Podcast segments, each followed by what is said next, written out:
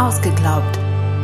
Der Podcast über das, was wir nicht mehr glauben und das, was uns wichtig bleibt. RefLab. Hallo und herzlich willkommen bei Ausgeglaubt. Wir sind wieder da. ja, genau. Und äh, wir haben ein dünnes Büchlein mitgebracht heute, über das wir sprechen wollen.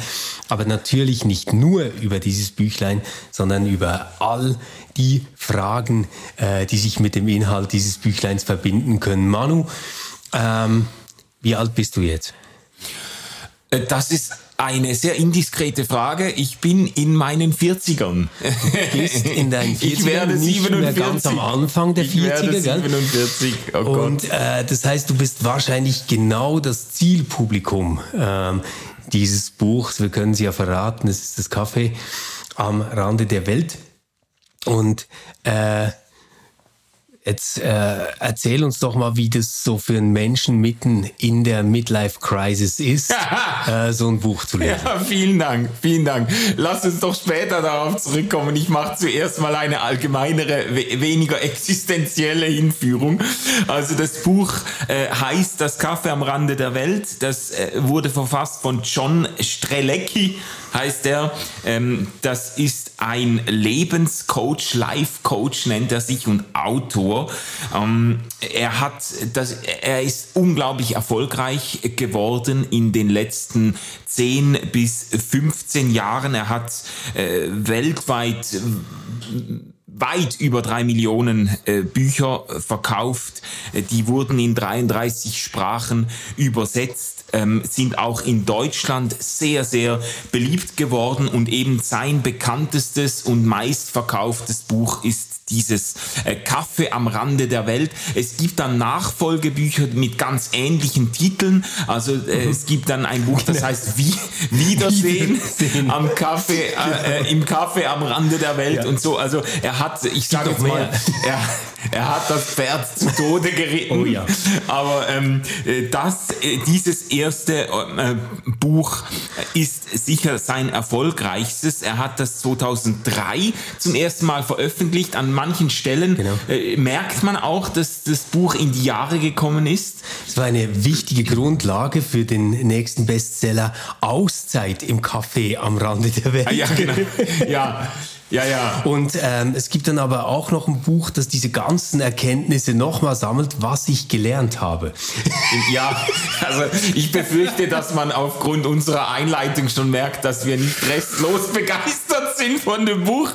Aber ähm, genau, also äh, auf jeden Fall, es hat hohe Wellen geschlagen. Äh, In Deutschland ähm, wurde das Buch zum Bestseller äh, im Jahr 2018 in der Kategorie äh, Lebenshilfe und war ein Jahresbestseller sogar in anderen Jahren 2015, 16, 17 und eben im, äh, im vorhin genannten Jahr 2018 war es über alle Buchtypen hinweg das meistverkaufte Buch in Deutschland. Also das heißt schon was. Äh, der hat äh, der der hat große Erfolge gefeiert. Mit Wir fühlen mit euch, mit liebe diesem deutsche kleinen, Freunde. Äh, mit diesem kleinen Büchlein.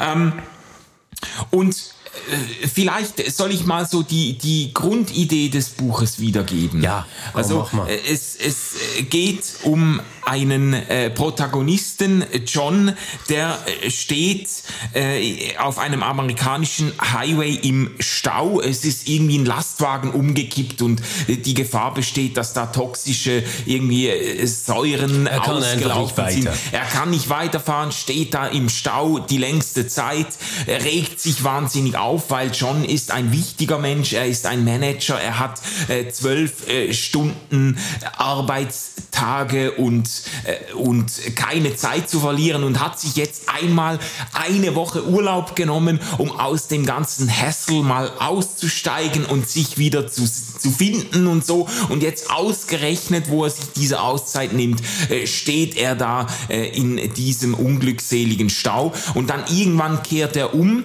fährt zurück, nimmt die nächste Ausfahrt und verfährt sich äh, äh, heillos in der Gegend da. Und als er wirklich das Gefühl hat, jetzt bin ich am Ende der Welt angekommen, äh, am Rande der Welt, ähm, äh, findet er eben ein Café und fährt davor, äh, geht genau. da rein und dann die, das ganze Buch spielt eigentlich in diesem Café und besteht eigentlich aus Gesprächen, die er da führt mit Leuten im Café, mit der Bedienung, äh, mit Menschen, die ihm da eigentlich dann den Sinn des Lebens näher bringen.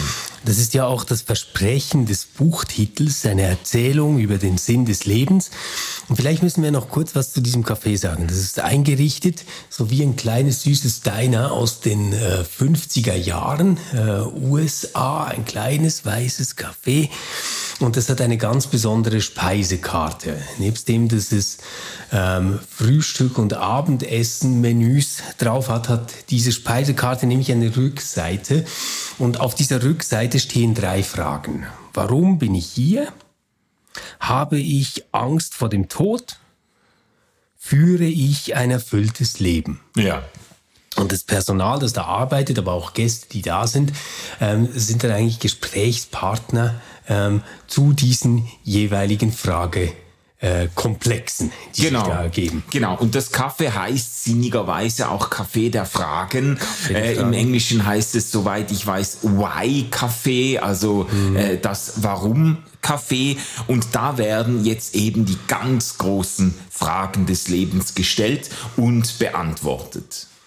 Ja, wobei immer wieder deutlich wird, es gibt nicht die eine Antwort auf diese Frage, sondern es gibt immer nur deine Antwort ja. auf diese Frage. Also warum bin ich hier, ähm, wird eben nicht zur interessanten Frage in der Form, wie sie auf der Speisekarte steht, ähm, weil, weil da steht, ähm, da steht sie nicht persönlich. Also da, da steht, warum bist du hier? Mhm.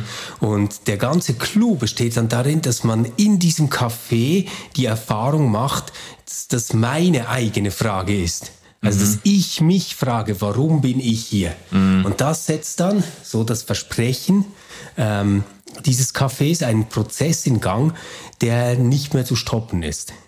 Nämlich, dass ich ähm, ständig um diese Frage kreise, warum bin ich hier, bis ich darauf eine Antwort geben kann. Ja.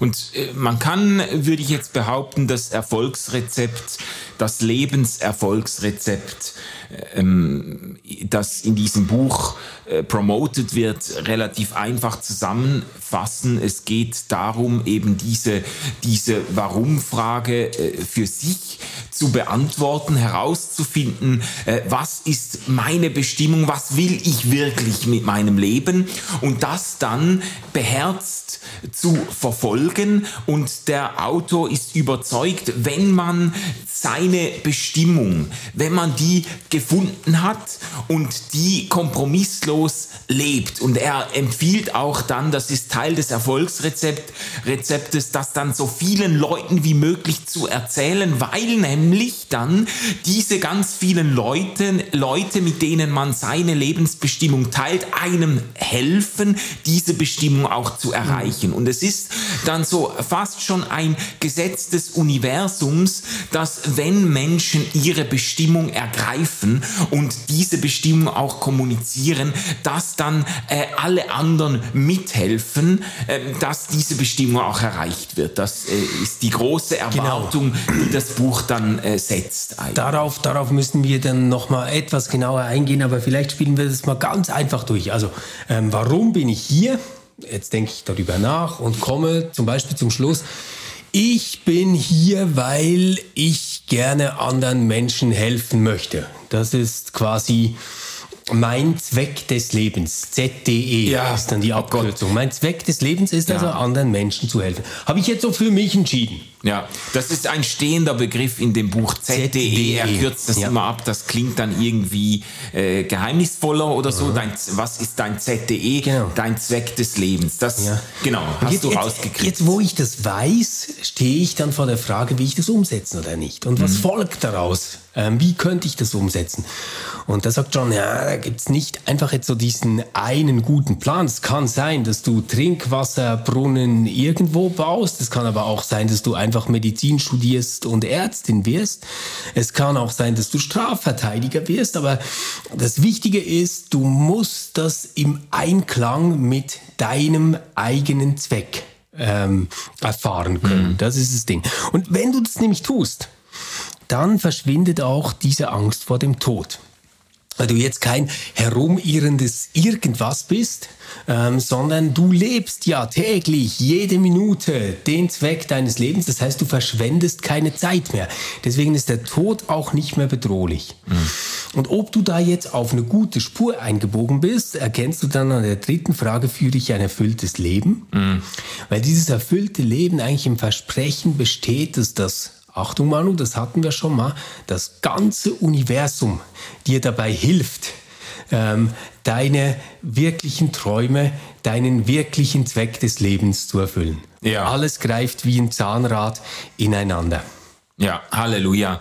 Ähm, da, das ist jetzt äh, so die Zusammenfassung äh, der, äh, des Buches, die Quintessenz der Gespräche, die John in diesem Café am Rande der Welt führt und die für ihn zu einem eben lebensverändernden Ereignis werden. Diese diese, äh, diese Nacht oder dieser Tag in diesem Café äh, wendet sein Schicksal, weil er eben auf diese Fragen gestoßen wird und auf die Antworten.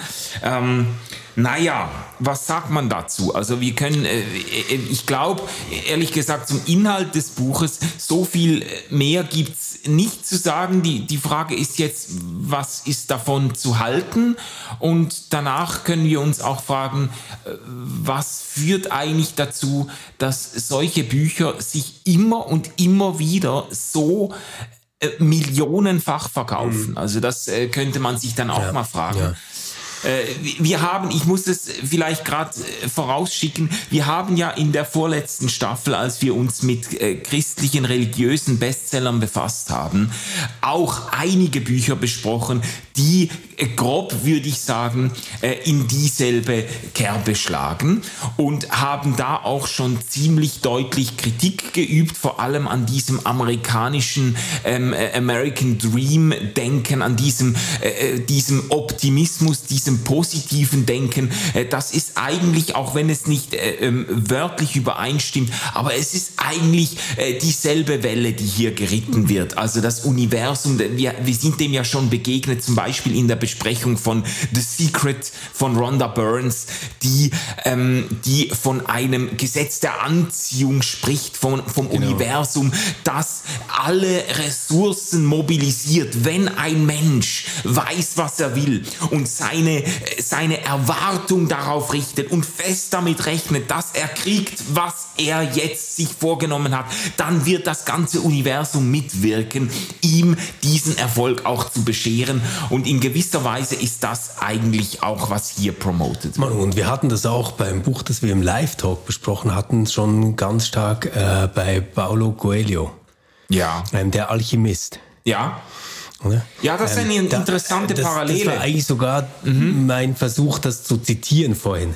Ähm, dass das ganze Universum ähm, dir helfen wird, äh, ja, de ja, deinen stimmt. Traum zu leben, deinen stimmt. Traum zu erfüllen, wenn du in deiner Bestimmung bist.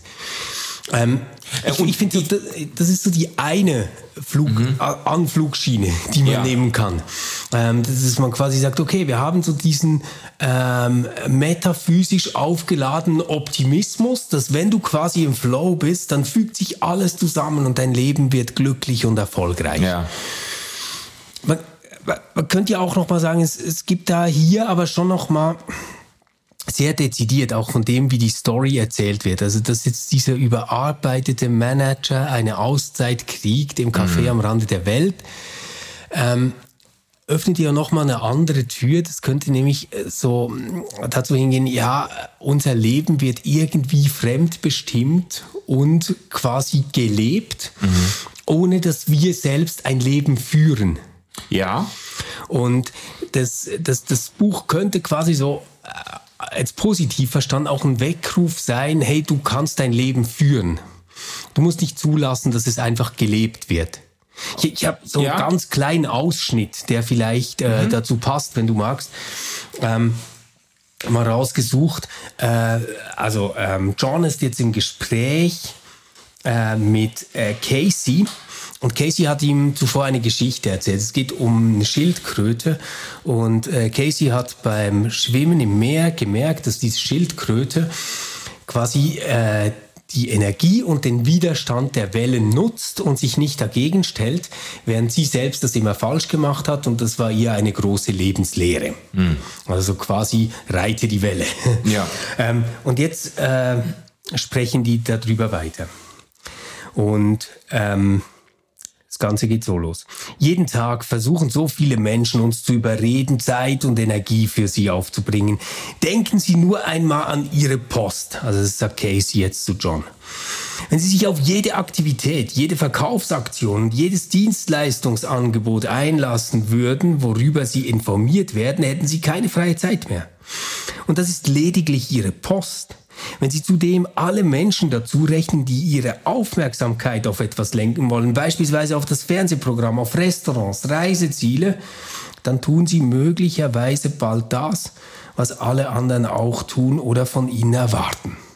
Mhm. So, so geht es los. Und jetzt ähm, setzt das in ihm einen tiefen Gedankengang frei und er ist ein Manager, also beginnt er zu rechnen und ähm, bittet dann darum, ob er vielleicht einen Stift und eine Serviette haben kann. Ich begann, verschiedene Zahlen auf das Papier zu schreiben. Durchschnittliche Lebenserwartung von 75 Jahren, Universitätsabschluss mit 22 Jahren. An sechs Tagen pro Woche erhalte ich Post. 16 Stunden bin ich pro Tag wach. 20 Minuten verbringe ich jeden Tag mit der Post. Als ich mit meinen Berechnungen fertig war, konnte ich das Ergebnis nicht glauben. Ich rechnete die Zahlen erneut durch und erhielt das gleiche Ergebnis. Und das Ergebnis ist dann, dass er wahnsinnig viel Lebenszeit, nämlich insgesamt etwa ein Jahr, ähm, an diese äh, Post verschwenden wird. Ja. Und also einfach mal, um, um sozusagen, mit solchen Geschichten ist das Buch voll. Ja. Das ist quasi der, der Grundton davon. Und jetzt, eben, man, man kann sich über die Art, wie das erzählt wird, lustig machen. Ähm, ich ich finde das auch nicht toll. Ich, ich lese das auch nicht gerne, wirklich nicht. Aber was ja hier schon noch als Anliegen dahinter steht, ist irgendwie so dieses Gefühl, hey, ich habe dieses eine Leben und ich will äh, dieses Leben als mein Leben leben. Ich ja. will nicht, dass es ein Leben ist, das durch Werbung oder andere Menschen oder irgendwelche Systeme fremdgesteuert ist. Ja, genau. Und, und das ist jetzt, äh, jetzt kommen wir schon auf die Frage zu sprechen, die wir uns bei allen Büchern und Medienprodukten in dieser Staffel stellen.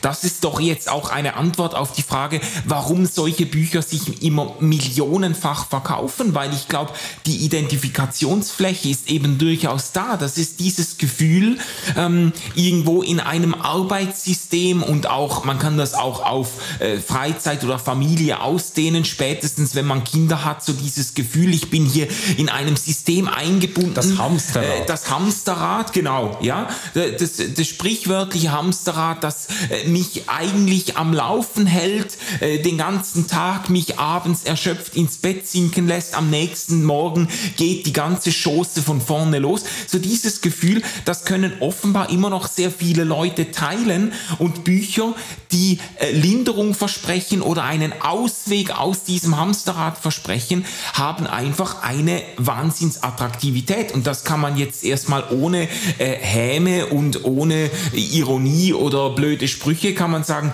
ja, das ist, das ist ja irgendwie verständlich. Also das ist mhm. so ein bisschen die, immer noch witzigerweise oder witziger tragischerweise immer noch das Selbstverständnis oder das Selbsterleben ganz vieler Menschen in der Spätmoderne. Das hast du ja schon in den Charlie Chaplin-Filmen, ja. äh, wo da quasi die Frühindustrialisierung beschrieben wird. Die Leute gehen in die Fabrik, schinden sich halb zu Tode und äh, kommen erschöpft nach Hause. Und äh, 100 Jahre später ähm, bleibt immer noch genügend von diesem Lebensgefühl erhalten. Oder die Dinge sind einfach sehr viel komplexer geworden.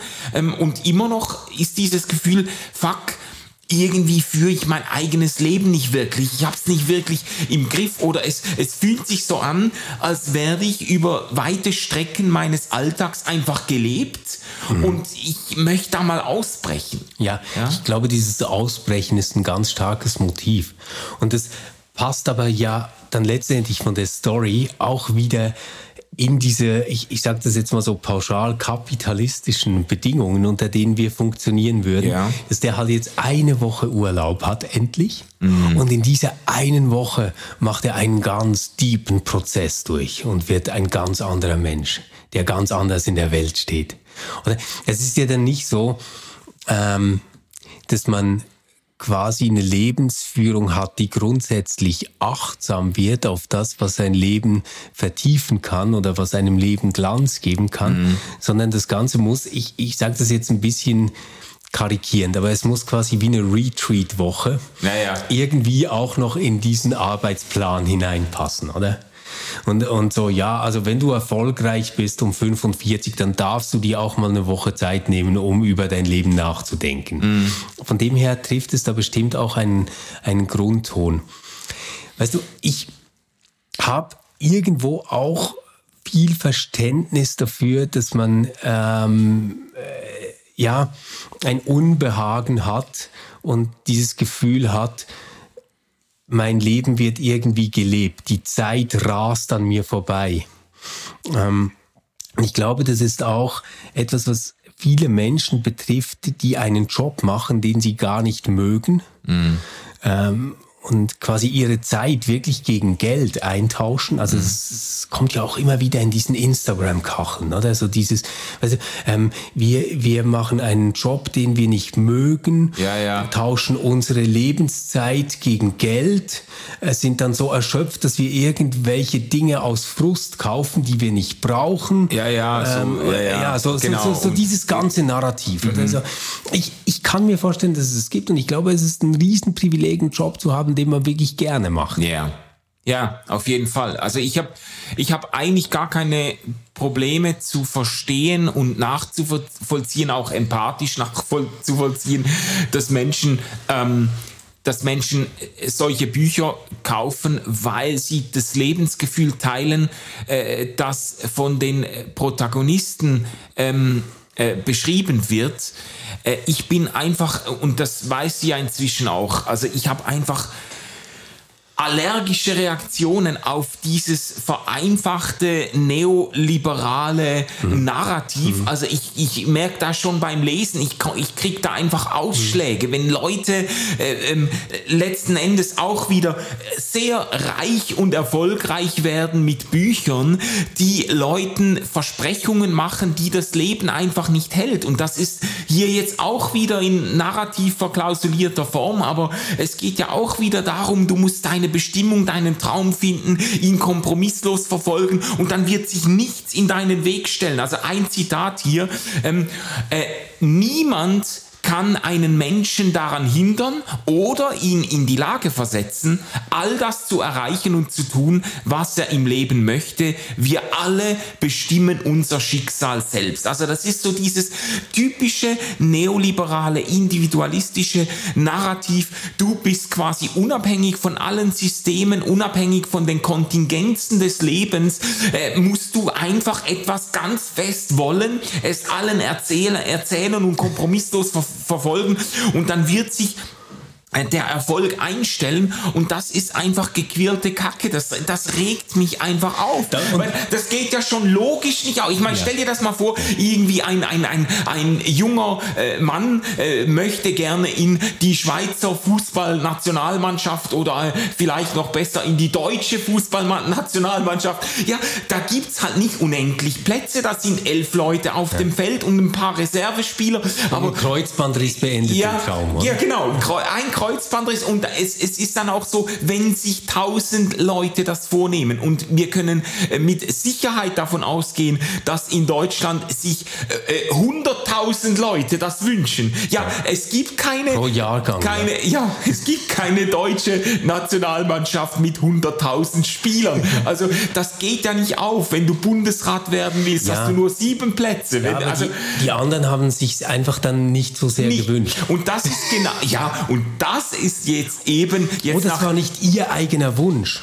Ja, nee, es ist, also jetzt eben, da, da, nach diesem Rant können wir uns dann auch wieder äh, äh, beruhigen, aber das muss jetzt schon loswerden. Das ist halt einfach die, die verkackte Kehrseite dieses neoliberalen, erfolgsoptimistischen Narrativs, dass die Leute, die ihre Ziele nicht erreichen, an ihrer Misere halt einfach selber schuld sind, weil sie haben es nicht genug konsequent gewollt, sie haben äh, es nicht genug äh, erwartet, sie haben nicht genügend geglaubt an ihren Erfolg und so weiter. Es ist ja immer diese gnadenlose Kehr Kehrseite dieses optimistischen Denkens, ähm, wo du überzeugt bist, das ganze Universum arbeitet für dich, wenn du dir etwas nur fest vornimmst und Leute, denen quasi das Leben einen Strich durch die Rechnung macht und die dann halt nach Hause kommen mit irgendwie äh, Diagnose, äh, keine Ahnung, Hodenkrebs oder, oder ja. Gebärmutterkrebs oder weiß ich was, oder was auch immer, wo das Schicksal zuschlägt, ja, die sind dann eben noch selber schuld an ihrem Schicksal. Und das ja. macht mich, das macht mich einfach sauer, weißt du? Das, ja, das, das kann ich gut verstehen. Ich glaube, meine Schwierigkeit äh, mit dieser Art zu denken geht in eine ähnliche Richtung. Ähm, biegt aber nochmal anders ab. Ich, ich versuche das mal so ähm, zu erklären. Kannst du dich noch erinnern an ähm, den, also das, das Buch Paulo Coelho, der Alchemist, wo er quasi die Überfahrt schon gemacht hat, also der junge Mann, der Jüngling. Mhm. Und dann arbeitet er bei einem Typen, der diese Kristallgläser ja, im genau. Schaufenster genau. ausstellt und kommt dann auf die Idee, da Tee zu verkaufen etc. Und der große Wunsch dieses Händlers ist, einmal nach Mekka zu pilgern. Mhm.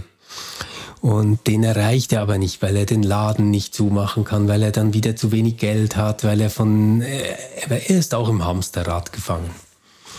Und die, die Lösung ist dann eben, nein, du machst wirklich mit vollem Herzblut dieses Business und dann wird er so reich, dass er wirklich den Laden zumachen kann und nach Mekka pilgern kann. Mhm. Und das ist ja quasi wie so ein bisschen vorweggenommenes Happy End in dieser Geschichte der Jüngling ähm, erlebt dann sein Happy End, als er seinen Schatz findet, oder? Ähm, ja, ja, genau. Das, das Problem ist, das klingt zunächst so super toll. Also wenn ich ganz fest an etwas glaube und mich wirklich auf diesen Weg mache und das radikal lebe, also das ist ja übrigens gar nicht so anders als das, was evangelikale Freikirchen Jugendlichen erzählen, ähm, dann komme ich an dieses Ziel ich frage mich, was ist das denn konkret? Also weißt du, so in der Geschichte kann ich schon sagen, das ist die Pilgerreise nach Mekka oder es ist die Schatztruhe unter dem Boden einer Kirche oder sowas. Aber was ist es denn wirklich?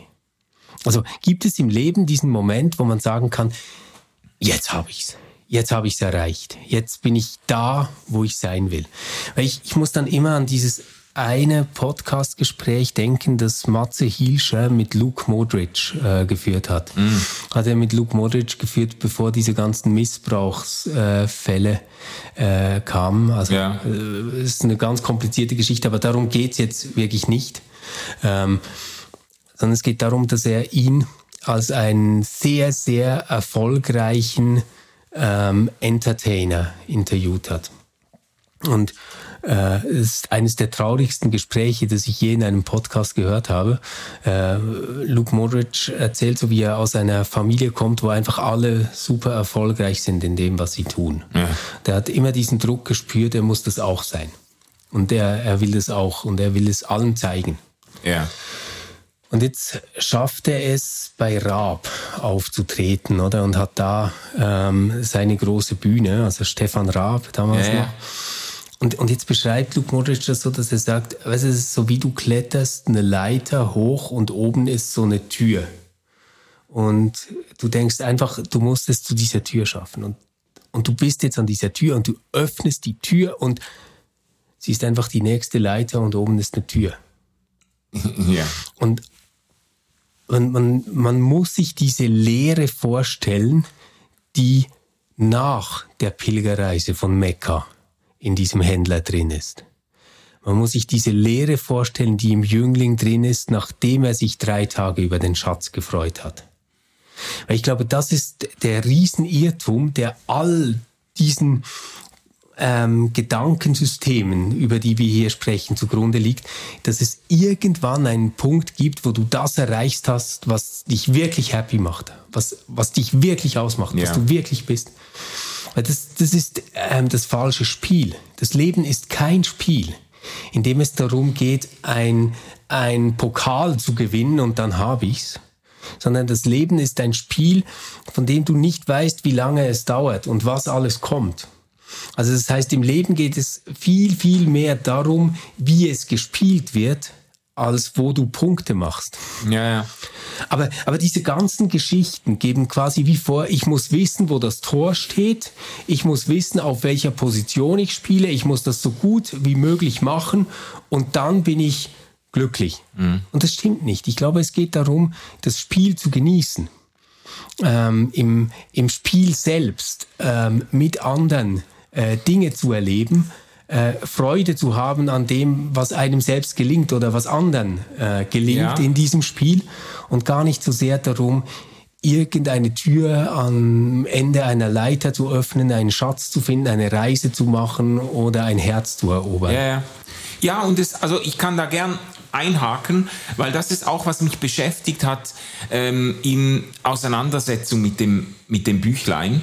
Ähm, ich meine, es kann ja sein, natürlich kann das sein, dass du in einem Hamsterrad dich befindest und einen Job machst, der dich einfach nicht glücklich macht und so. Und dass du dann vielleicht ähm, in Phasen der Selbstreflexion äh, darauf kommst, der eigentlich habe ich doch eine Leidenschaft dafür oder dafür. Und es kann ja sein, dass du dann diese Leidenschaft verfolgst und dabei merkst, ähm, ja, jetzt fühlt sich das anders an. Und jetzt ja. irgendwie, weißt du, nicht, nicht, mhm. nicht im Sinne eines Schatzes, den man einmal findet und so quasi wie du dir ein neues Auto freust und nach dem dritten Tag hast du dich dar, dar, daran gewöhnt und du, es ist einfach nur noch ein Vehikel, um von A nach B zu kommen, sondern äh, im Sinne äh, einer, eines anderen, ich sage jetzt mal, eines anderen Lebensgefühls, das sich einstellt, weil du jetzt irgendwo ein Stück weit deine äh, Leidenschaften vielleicht verfolgen kannst. Aber der springende Punkt, und das ist eben, finde ich,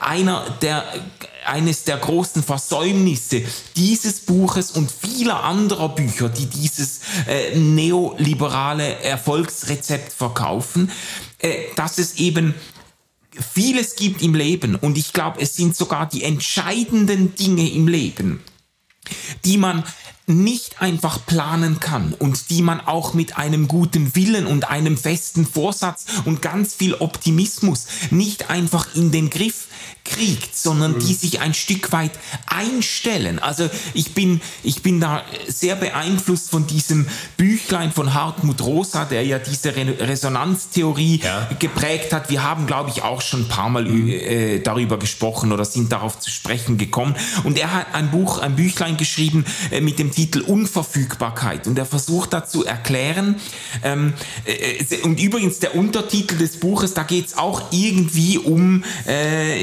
ähm, den Schlüssel zum Glück und zur Lebensfreude. Ein Plä genau, ein Plädoyer für Resonanz als Schlüssel zum Glück und Lebensfreude. Also auch kommt, er muss seine Bücher verkaufen. Ja, er, er, genau, auch er muss seine Bücher verkaufen. Das klingt auch äh, nach einem Erfolgsrezept, aber ich würde jetzt behaupten, das ist es eben in, in, in, in, in dem Sinne, in dem dieses Buch Kaffee am Rande der Welt gestrickt ist, ist das Buch von Rosa kein Erfolgsrezept, weil mhm. er macht gerade deutlich, dass ganz viele entscheidende Dinge im Leben, die uns letztlich glücklich machen, die letztlich das Gefühl uns geben, ein erfülltes Leben zu führen, sich nicht verfügen lassen, die sich einfach einstellen. Und zwar, das ist jetzt der Part, der dann bei uns auch ein Stück weit liegt, sie stellen sich ein, wenn wir uns auf bestimmte Weltbeziehungen einlassen. Also, äh, äh um, um das auszudeutschen, die Ge Gemeinsamkeit von Hartmut Rosa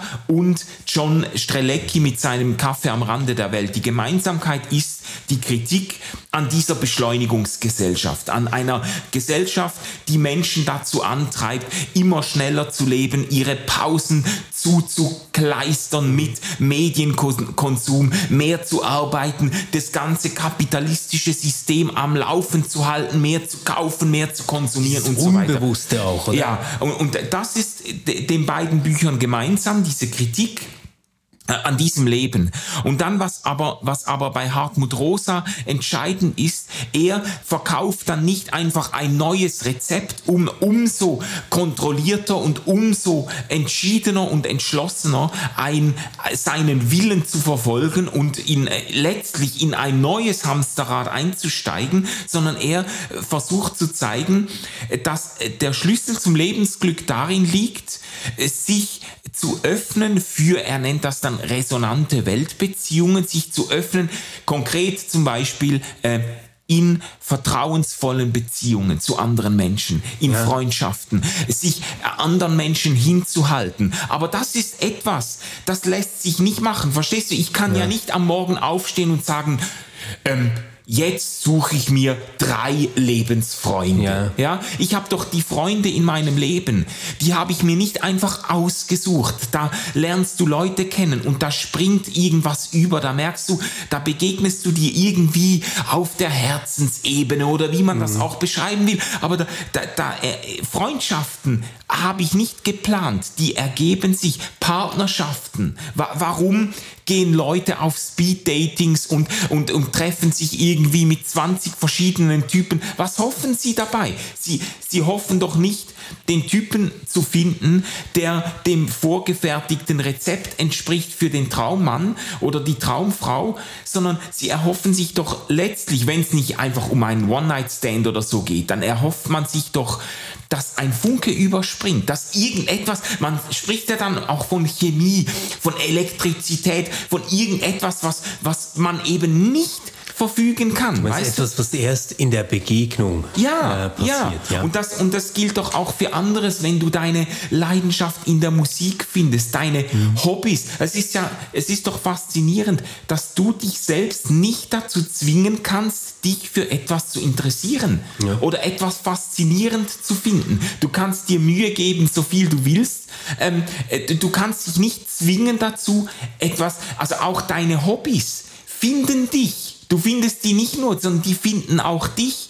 Und, und sie ja. finden dich dann, wenn du dein Leben ein Stück weit hinhältst oder wenn du diese, diese Momente zulässt, in denen etwas dich ergreifen kann. Mhm. Oder das braucht es. Mhm. Aber du kannst die nicht einfach selber ergreifen. Mhm. Und also um, um da, um das, den Sack zuzumachen, ähm, ich, ich bin, ich glaube, das, da ist ein großes Versäumnis solcher Bücher, dass eben das, was uns glücklich und erfüllt macht, dass das oft Dinge sind, die wir nicht planen und im Griff haben können, sondern denen wir uns ja. höchstens hinhalten können, weißt ja, du? Also diese ganze Unverfügbarkeit, ja. oder die da mitspielen muss.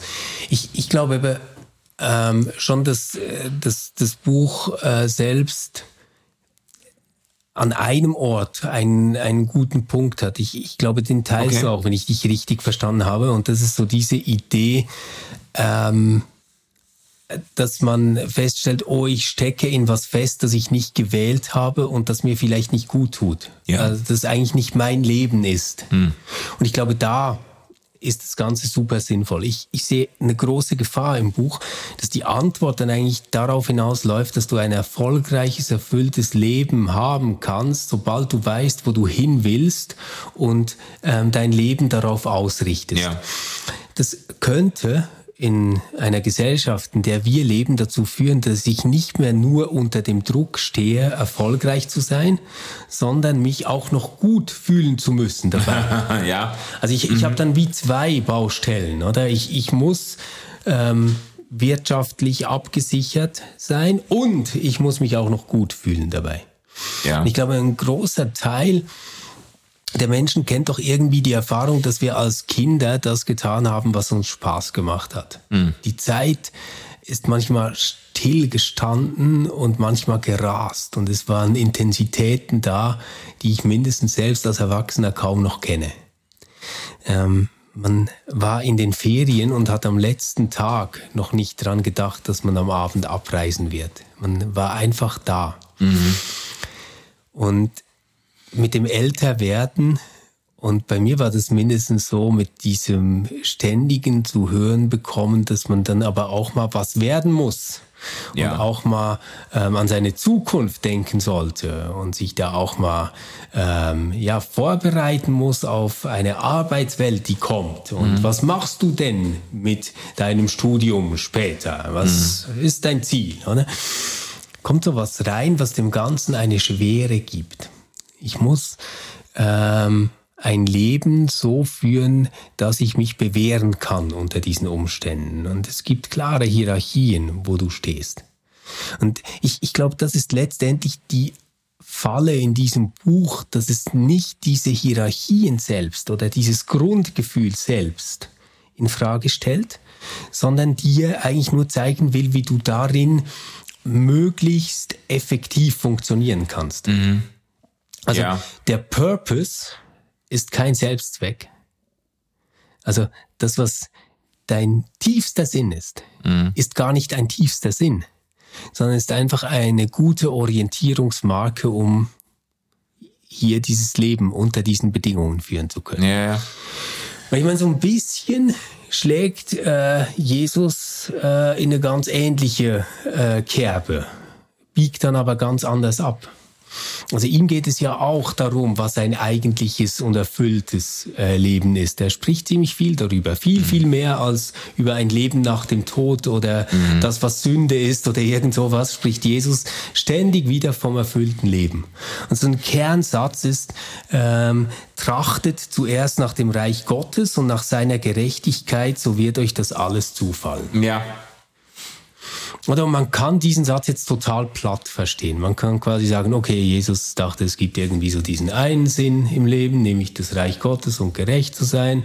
Und dann kommt alles gut. Ähm, Prosperity Gospel, yeah. Ja, ja, ja. Das, das ist eine sehr, sehr platte äh, Lesart ähm, dieser Aussage. Und ist sehr populär, gerade es gibt ist ja sehr populär. Diesen, äh, im amerikanischen, vor allem im amerikanischen Evangelikalismus gibt es ja wirklich äh, Inkarnationen dieses positiven Denkens, die eigentlich ähm, das, äh, genau dieses Erfolgs, neoliberale Erfolgsdenken mit genau diesen Bibelstellen ausschmücken. Genau. Ja. Und dann, ich glaube, das äh, hier aber schon etwas anderes aufscheint, was ich, was ich wirklich glaube, was auch nochmal Hartmut Rosas Gedanken weiterführt. Ja. Also was, was mir gefällt bei, bei Rosa ist diese Idee, dass Resonanz, also Resonanz, das, das klingt so hochgestochen. Also es geht ja darum, dass ich mit etwas in Schwingung gerate, ja. aber nicht darüber verfügen kann, dass ja. ich in Schwingung gerate, sondern nur bereit sein kann mich darauf einzulassen, ja, genau. mitzuschwingen. Das ist das, äh, mal so. Aber das Reich Gottes, von dem äh, Jesus spricht, ist ja zunächst mal nicht etwas, ähm, was jetzt funktioniert wie ein moralischer Kompass mhm. oder wie ein Idealzustand, der jetzt einfach herbeigeführt werden muss, sondern das Reich Gottes ist eine äh, letzte allumfassende Idee eines tiefen, tiefen Friedens. Mhm. Und man hat in einer langen Zeit der Christentumsgeschichte das Reich Gottes immer an das Ende der Zeit gesetzt. Mhm. Er hat sich quasi gedacht, okay, das Leben ist ein Jammertal, wir schreiten dadurch, versuchen einigermaßen sauber zu bleiben, gute Dinge zu tun yeah. und dann kriegen wir das Friendship-Ticket von Jesus und dürfen auch in das Reich Gottes hinein. Genau. Das ist ja das pure Gegenteil von dem, was Jesus die ganze Zeit erzählt hat. Der hat ja ständig behauptet, dass das Reich Gottes jetzt schon da ist. Ja, angebrochen mit ist. ihm mhm. zusammen mhm. schon da ist. Und wenn, wenn wir das vor diesem Hintergrund ernst nehmen, was er da sagt, dann ist das Reich Gottes nicht etwas, also das Trachten nach dem Reich Gottes ist nicht etwas, was wir in diesem Leben leisten, um es in einem nächsten Leben zu bekommen, ja. sondern es ist eine ganz bestimmte Art der Lebensführung hier und jetzt. Und ich, ich glaube, das bietet eine ungeheure Chance, weil ähm, sich in dieser Lebensführung sofort die Frage stellt, wer bist du? Folgst du mir nach? Bist du bereit, ähm, dein Leben unter einen Sinn und eine Verheißung zu stellen, die du dir nicht selbst geben kannst? Mhm. Mhm wenn, wenn man es von daher nimmt, dann stimmt es immer noch, dass jeder Mensch da selbst zu etwas anderem herausgerufen ist. Aber es ist nicht mehr etwas, was jetzt quasi in der Welt nach der Logik der Welt spielt, sondern es ist eine andere Logik in dieser Welt, der du dich anschließen kannst, ja, ja. die dir offen steht. Es ist eine Alternative ähm, und nicht das nächste Hamsterrad. Oder? Ja, ja. Und was ich in dem Text eben, also mir ist äh, gerade dieser Vers, trachtet zuerst nach dem Reich Gottes und dir wird alles andere zufallen, ist mir extrem wichtig geworden, gerade in der Diskussion um Lebensglück und Lebenserfüllung, weil ich darin auch, äh, man kann das versuchen, ein bisschen äh, säkularisierter oder ein bisschen ähm, kontextualisierter wiederzugeben. Da ist doch auch dieser Gedanke drin, ähm, wenn erst dann, wenn uns, wenn wir bereit sind, ähm, von dieser Glücksfixierung abzusehen, von dieser, von dieser Selbstbespiegelung, von dieser ständigen Frage, bin ich jetzt glücklich genug? Bin ich jetzt erfüllt? Ist jetzt, kann ich mein Leben, kann, kann man da noch etwas optimieren oder so? Erst wenn ich bereit bin, davon abzusehen und für, und meinen Sinn auf etwas richte, das irgendwie größer ist als ich selber, sage ich mal, das auch anderen zugutekommt, ja. dass, äh, das irgendwo Anteil hat an einer größeren Idee, dann schleicht sich das Glück zur Hintertür quasi rein. Dann, dann schleicht sich die Erfüllung dieses, dieses Bewusstsein. Es ist irgendwie, ist es gut, dass es mich gibt und dass ich meinen Platz in dieser Welt habe. So, das, ja. das, das schleicht sich zur Hintertür rein. Gerade dann, wenn ich diese Fixierung auf mein individuelles Lebensglück und meinen individuellen Lebenserfolg aufgebe. Ja. Und das bedeutet dann aber auch nicht unbedingt, also das, was sich zur Hintertür einschleicht, ist auch nicht notwendigerweise dann das, was jetzt äh, Strelecki und andere unter Erfolg verstehen oder so. Das muss ja dann nicht sein. Es, es gibt ja viele Menschen, die sagen würden, ich habe im Sinne dieser, dieses äh, Jesus-Textes, den du gelesen hast, ich habe ein äh, erfülltes vielleicht sogar ein glückliches Leben geführt, äh, die aber durchaus äh, auch sagen würde, dieses Leben äh, ist auch, hat mich auch vor Schicksalsschlägen nicht verschont und ist auch nicht ohne Brüche und Zerbrüche einhergegangen. Das muss ich ja nicht ausschließen. Ich, ich glaube, dass es eben eine parallele Logik dazu ist, die sich nicht daran bemisst, wie gesund bist du durchs Leben gekommen, wie viel Geld konntest du ansparen, ähm, wie mhm. groß ist deine Familie und wie viel Kontakt habt ihr oder irgend sowas, ja, ja.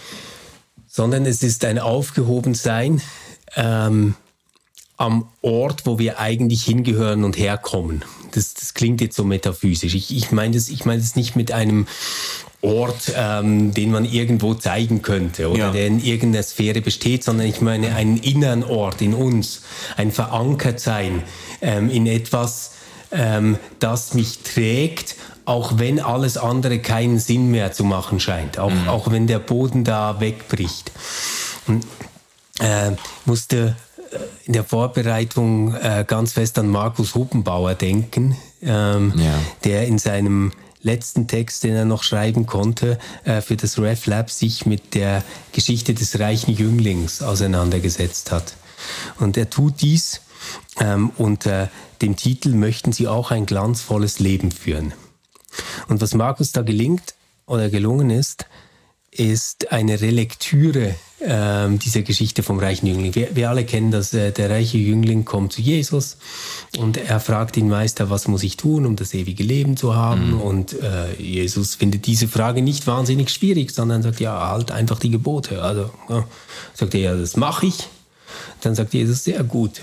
Ähm, wenn du mehr willst, dann gib alles weg, was dir ist und folge mir nach. Und das kann der reiche Jüngling nicht. Er wird ganz traurig, geht weg. Dann kommt dieser berühmte Spruch, eher geht ein Kamel durch ein Nadelöhr ähm, als ein Reicher äh, ins, ins, Gottes, ja. ins Himmelreich.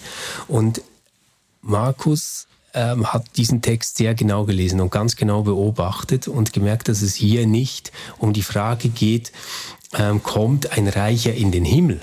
Mhm. Die, die, Frage ist schon beantwortet äh, mit den zehn Geboten, wenn man so will. Also halte die Torah. Sondern, dass es hier um die Frage geht, wie kann ich ein erfülltes Leben hier haben? Und, und er geht dann äh, dieser, dieser Frage nach und ähm, die, das, das Gleichnis wird aufgelöst ähm, mit diesem verheißungsvollen Satz. Bei Menschen ist es unmöglich, also dass eine ähm, ein erfülltes Leben hat. Bei Menschen ist es unmöglich, nicht aber bei Gott, denn alles ist möglich bei Gott. Mhm. Und Markus schreibt jetzt dazu, ich würde es gerne kurz vorlesen. Ja. Ähm, er, also Jesus, macht keine metaphysische Aussage über die Allmacht Gottes. Er lässt stattdessen unsere moralische Logik ins Leere laufen. Er unterläuft die Erwartungen bezüglich dessen, was im Leben wirklich zählt. Punkt. Er sagt, was im Leben zählt, ist doch immer schon da. Es funkelt, leuchtet und glänzt, aber vielleicht nicht so, wie ihr es erwartet. Macht die Augen auf, lasst euch darauf ein. Punkt. Ich beginne und Sie machen weiter.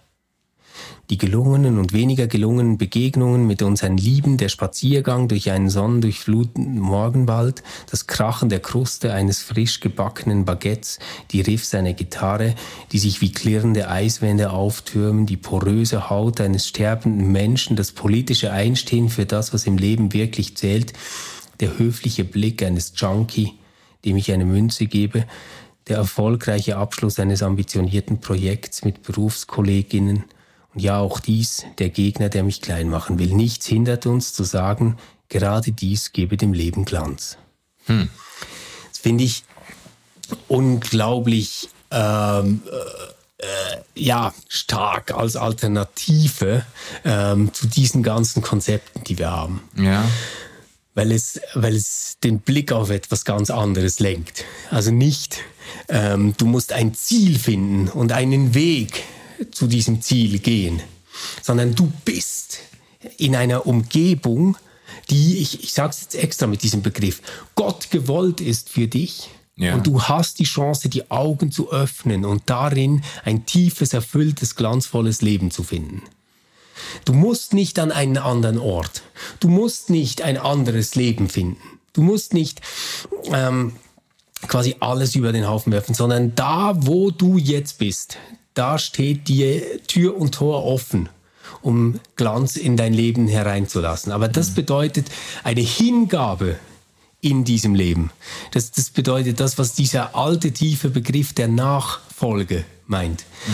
Ähm, ein, ein Leben, Leben, das sich selbst radikal riskiert für etwas, das größer ist als man selbst. Nicht eine Ideologie oder eine fixe Idee, sondern eben die Welt selbst, wie sie uns umgibt und wie sie uns anspricht, wie sie auf uns zukommt. Mhm. Das, ist, das ist die Alternative. Um, um das mit diesem Luke Modric-Bild zu machen, es ist dann eben nicht eine Treppe, die ständig hochgeht, und, ja. von, von Türen unterteilt wird, sondern es ist vielleicht die Treppenstufe, wo du gerade bist und einen bequemen Platz findest darauf und etwas sehen kannst, was du erst sehen kannst, wenn du Pause machst und, mhm. und aushast und dich umblickst. Mhm.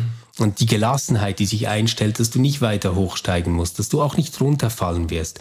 Und dass wenn du runterfallen wirst, da auch wieder eine Stufe ist, auf der du sitzen. Also ja, so, ja, ja. Dieses, dieses ganze Ding, finde ich, ist eine, radikale Alternative zu all dieser äh, wirklich etwas platten Ratgebergeschichte von finde dein Ziel und lebe deinen Traum. Ja, ja, ja, ja. Ja, starkes Zitat äh, mit dieser Metapher vom Glanz in äh, der Welt. Das, äh, das hat ja auch so, ähm, wie soll ich sagen, das spricht ja auch von einem, einer Art Mehrwert, die sich in Erfahrungen einstellt, in denen man sich eben, äh, um jetzt wieder auf Hartmut Rosa zu sprechen, in denen man sich irgendwie auf äh, resonante Beziehungen einlässt oder so, also, äh, oder in denen man, also der Glanz ist ja jetzt auch nach dem Text von Huppenbauer, ist ja nicht etwas, was man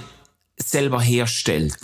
Ähm, und das gilt ja für das, was äh, Hartmut Rosa Resonanz nennt auch. Äh, äh, also du kannst quasi, äh, du zum Beispiel der Zauber der Musik. Äh, du kannst den nicht herstellen. Du kannst natürlich abends äh, dich auf dein Sofa setzen und dein Lieblingsalbum einspielen oder du kannst ein Konzert besuchen ähm, oder ein Or äh, Orchesterabend ähm, oder was auch immer. Und, äh, und es, es kommen diese Momente, wo der Zauber der Musik dich ergreift und wo eben dieser Abend dann Glanz erhält. Und du, du kannst den aber nicht herstellen. Du hast den auch nicht, das, hast das nicht einfach in deiner Hand. Also es kann auch sein, dass du deinen Lieblingssong hörst und total kalt bleibst dabei und sich überhaupt kein Glanz einstellt. Ähm, was aber sicher ist, dass äh, wenn du dein Leben derart zutaktest, äh, dass überhaupt gar keine Momente übrig bleiben, in denen du dich der Musik aussetzen kannst, dann äh, wird ganz sicher die Magie der Musik dich auch nicht ereilen.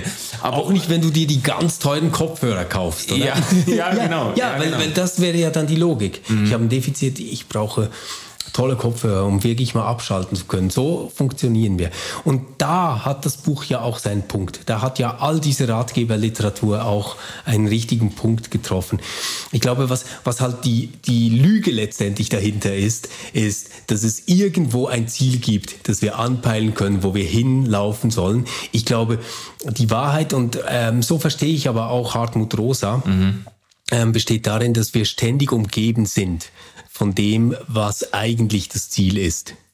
Dass es uns umgibt und dass wir uns davon berühren lassen können. Aber es setzt eine andere Haltung voraus, nicht die Aktivität des Strebens, des Ausgreifens, des Herstellens, des Machens, des Verwirklichens oder Umsetzens oder mhm. des Pläneschmiedens, sondern ähm, des sich Hingebens an das, was da ist. Ja, ja, man könnte vielleicht sagen, das Ziel äh, des Lebens ist nicht irgendwo vor mir in weiter Ferne und ich muss, äh, ich muss mich anstrengen, dahin zu finden, sondern es ist irgendwie eben um mich herum, unter mir oder wie auch immer.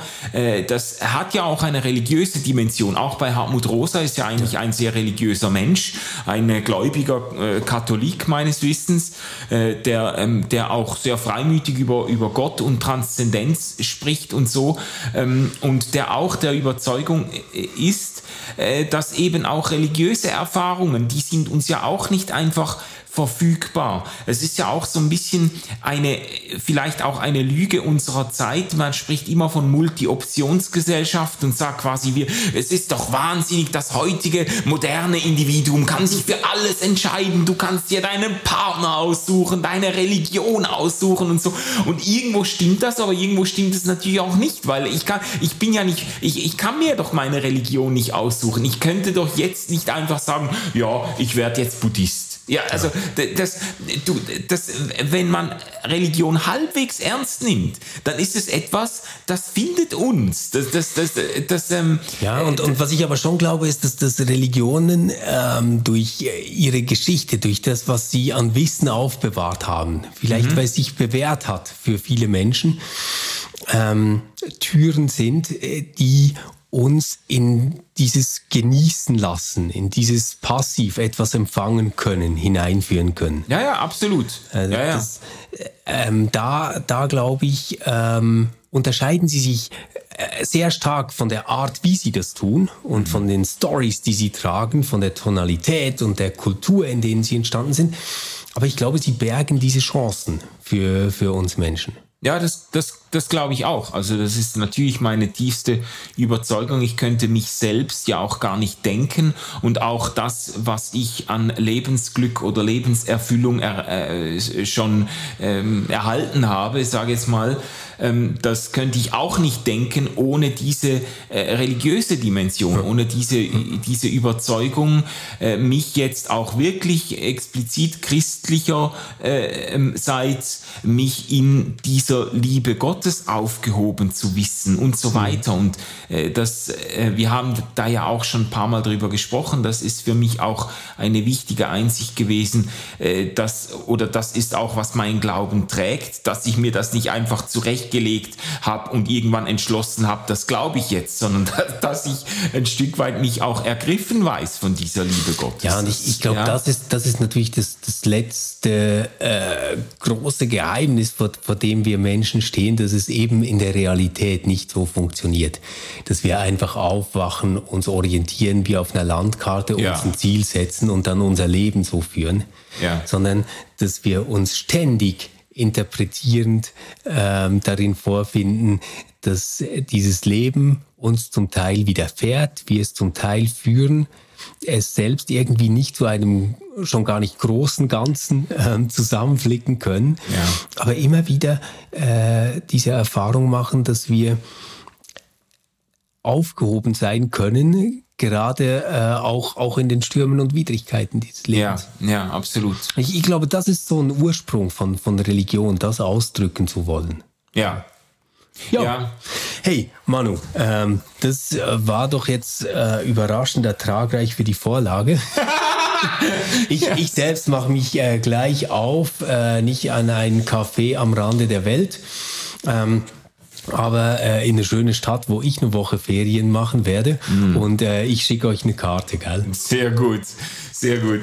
Ja, äh, ihr Lieben, das war unsere Folge zu John Streleckis äh, Weltbestseller Das Kaffee am Rande der Welt. Äh, ein dünnes Buch in jeder Hinsicht, äh, aber ähm, es wirft halt tatsächlich ganz fundamentale Fragen auf, die auch heute noch Millionen von Menschen umtreiben, sonst würde sich das Buch nicht so äh, fleißig verkaufen.